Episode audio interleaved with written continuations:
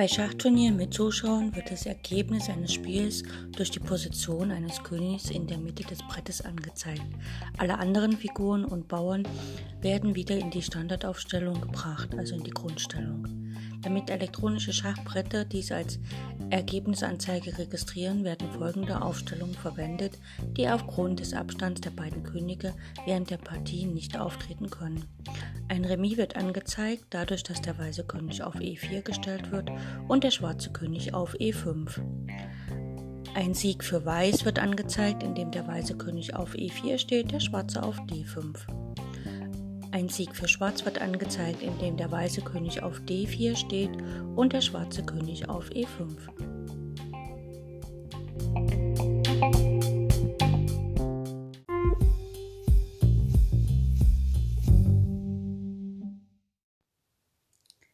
Herzlich willkommen zum Endspielkurs im Blindschach.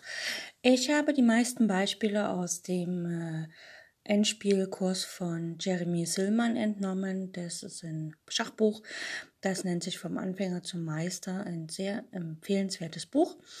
Und ich wünsche euch ganz viel Spaß bei all den Übungen und los geht's!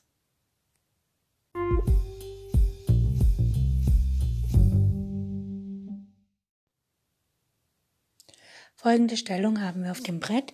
Der weiße König steht auf dem Feld H4. Der weiße Bauer steht auf dem Feld H5 und der schwarze König steht auf dem Feld H6. Weiß ist am Zug und Schwarz hat die Aufgabe, mm, die Partie Remis zu halten. Das heißt, er möchte nicht, dass der weiße Bauer auf das Feld H8 kommt. Da gibt es eine Gewinnstrategie, die ist ganz einfach. Der schwarze König muss auf das Umwandlungsfeld gelangen, also auf das Feld H8. Und dann kann er äh, immer auf dem Feld H8, H7 hin und her laufen, äh, H8, G8 hin und her laufen oder H8, G7, je nachdem. Ähm, er bleibt also quasi immer in der Ecke und kann nicht vertrieben werden. Der weiße König kann maximal Patt setzen, weil er schafft es nicht, auf ein Feld vor dem Bauern zu kommen oder gar den schwarzen König vom Feld H8 zu vertreiben. Schauen wir uns an, Weiß ist am Zug, Weiß möchte natürlich den Bauern gedeckt halten und zieht König G4. Schwarz strebt mit seinem König auf das Umwandlungsfeld H8, also spielt er König H7, ganz einfach. Weiß versucht mit seinem König vor dem Bauern zu kommen und spielt König G5.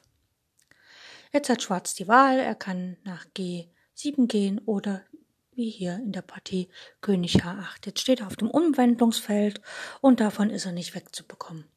Weiß versucht mit H6. Schwarz spielt König G8. Er pendelt auf den beiden Feldern und bleibt immer schön in der Ecke.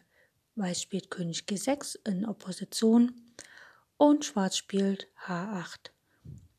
Und jetzt ist es egal, wir hatten gestern oder in einer vorhergehenden Folge hatten wir immer gesagt, wenn der Bauer mit Krawall auf die siebente Reihe kommt, dann ist es unentschieden.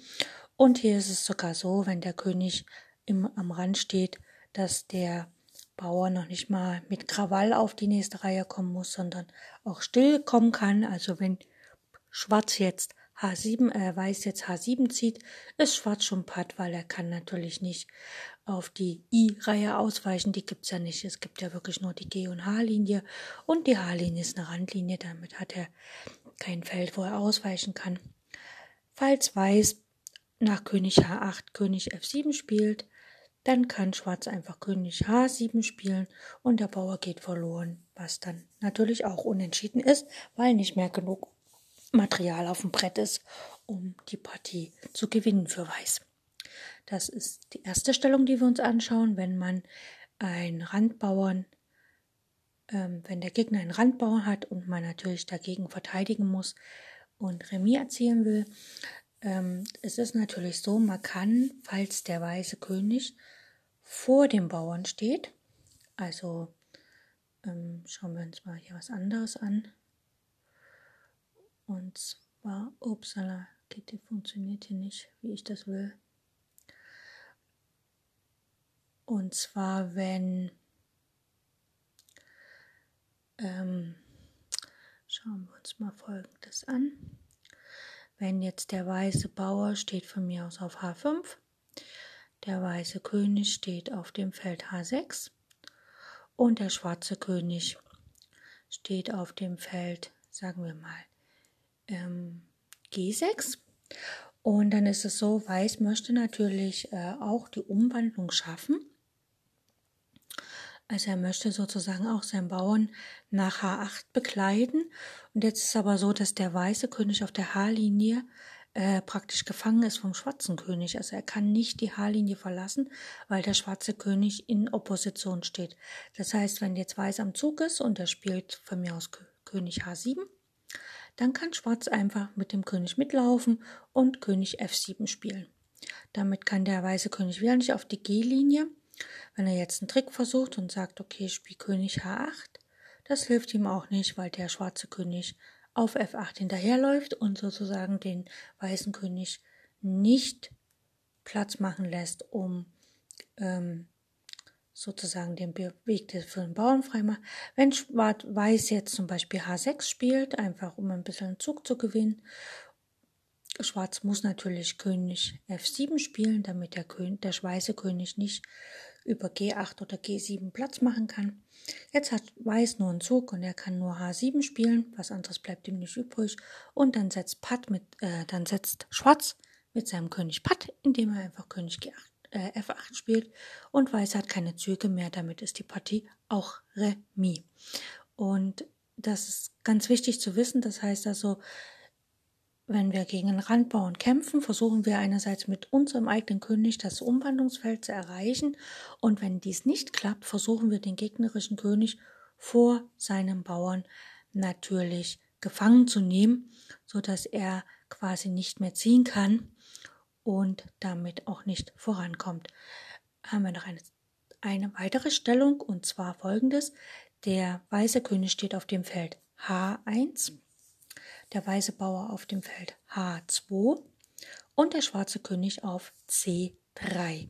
Jetzt ist die Frage, schafft es Schwarz, das Umwandlungsfeld zu erreichen, bevor der weiße König, sagen wir mal, auf dem Feld G7 das Umwandlungsfeld schützen kann? Ja, das ist ja so ein Schlüsselfeld G7, da kann der schwarze König, wenn der weiße König nach G7 gelangt, ähm, ist die Partie natürlich gewonnen, sofern sein Bauer nicht verloren geht. Wenn er das aber nicht schafft, ist die Partie definitiv Remis. Und jetzt können wir abzählen, wie viele Züge braucht Schwarz mit seinem König, um auf das Feld H8 zu kommen. Also wir rechnen jetzt hier nicht, Weiß macht den Zug, Schwarz macht den Zug, Weiß den, den, den. Da ist die ähm, Wahrscheinlichkeit, dass man sich verrechnet, viel zu groß. Deswegen wir zählen einfach ab, wie lange braucht der schwarze König, um auf das sein geliebtes Feld H8 zu kommen. Und wenn wir diese Menge der Züge wissen, gucken wir, äh, wo steht denn dann der weiße König, wenn er optimal zum Feld G7 läuft, wo er ja hin will. Also, der schwarze König steht auf C3. Das heißt also, wenn er schnurstracks nach A8 läuft, läuft er auf der Diagonalen lang. Also D4, E5, F6, G7, H8. Das sind 1, 2, 3, 4, 5. Ne? Also D4 1, E5 2, F6 3, G7 4 und H8 wäre das fünfte Feld. Also er braucht fünf Schritte, um nach H8 zu kommen. Und jetzt schauen wir mal, wie lange braucht denn der weiße König. Er kann G7, äh, König G2 spielen, ein Feld, G3 2, G4 3, G5 4, G6 fünf. Ne? Eins, zwei, drei, vier, fünf. Das heißt also, wenn Schwarz schnurstracks nach H8 wandert, äh, dann steht der weiße König erst, wenn er direkt losmarschiert, auf dem Feld G6. Das reicht natürlich bei beiden nicht. Das heißt, er kann den schwarzen König in keinster Weise aufhalten. Schauen wir mal, was passiert, wenn Weiß sofort mit dem Bauern losläuft. Kann ja auch machen. Und äh, da kann man sich gleich was merken. Wenn ein Bauer in der Grundstellung steht oder schon einen Schritt gemacht hat, braucht er fünf Züge, um umzuwandeln.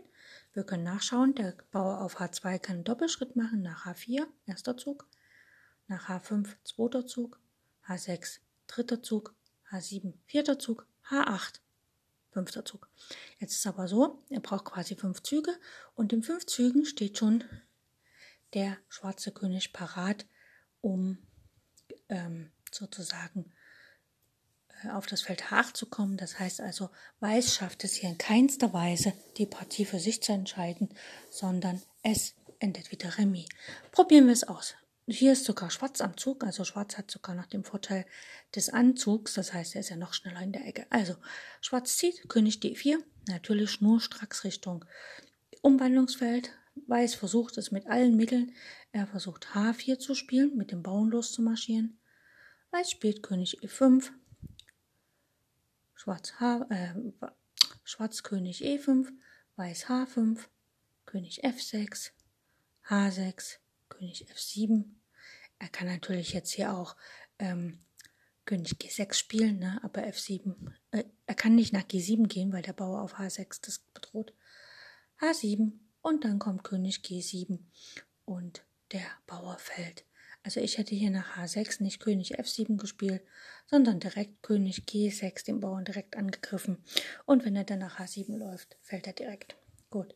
Wenn jetzt aber hier nach unserem ersten Zug König D4 Weiß nicht H4 spielt, sondern König G2, also versucht vor dem Bauern zu kommen und damit äh, sozusagen äh, den König davon abhält, nach G8, nach H8 zu gehen, dann spielt Weiß einfach König E5, König G3, König F6 der Schwarze, der weiße König G4, der schwarze König wieder G6, G6, aber er kann auch direkt König G7 spielen.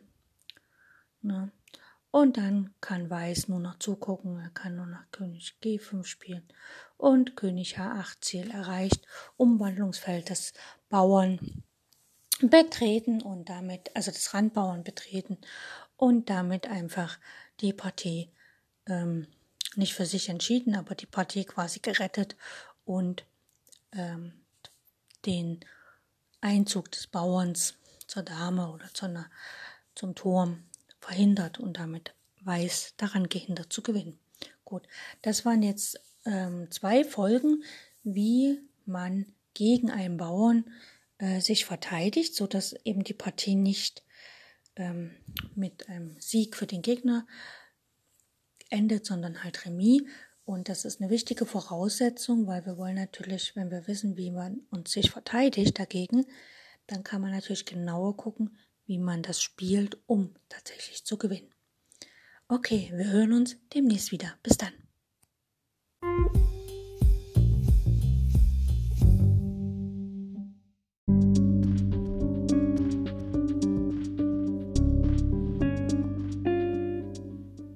So, das war's für heute mit den Übungen zum Blindschach.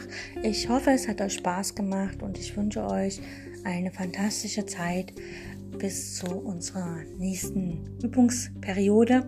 Mm, wenn ihr Freunde, Bekannte, Verwandte habt, die auch Schach spielen und vielleicht im Schach besser werden wollen, dann empfehle ich euch, dass ihr denen meinen Podcast äh, empfehlt, sodass sie praktisch auf Spotify und sonst wo auch immer oder auf Encore meinen Podcast sich anhören können und die Serie zum Thema Blindschachlernen sich anhören können. Das ist jetzt, jetzt schon die dritte Staffel. Das heißt also, es waren schon zwei vorher, die kann man sich auch anhören, ein bisschen üben. Und wir hören uns dann morgen wieder oder im nächsten Teil. Und falls es euch zu schwer wird, hört die Serie einfach nochmal diesen Teil und jetzt zum Beispiel heute Teil 1 hört, morgen Teil 5 oder sowas, dann immer mal wiederholen, weil Wiederholung schult unseren Geist und lässt uns auch die Dinge tatsächlich lernen, sodass wir immer, ähm, wie soll ich sagen, immer fitter mit dem Thema werden und uns immer auskennen und es für uns nur natürlich wird, blind Schach zu spielen, ohne Schachfiguren, ohne Schachbrett. Und letztlich in unseren Zeiten heutzutage, wo wir vielleicht unsere Freunde und so nicht so treffen können, wie wir wollen, dann ist es vielleicht ganz witzig, wenn man mal über Skype oder Telefon oder irgendein Chat ganz normal Schach spielen kann, ohne ein Brett in der Hand zu haben oder ein Brett vor der Nase zu haben. Okay, ich wünsche euch eine gute Zeit und danke fürs Zuhören und bis bald. Tschüss.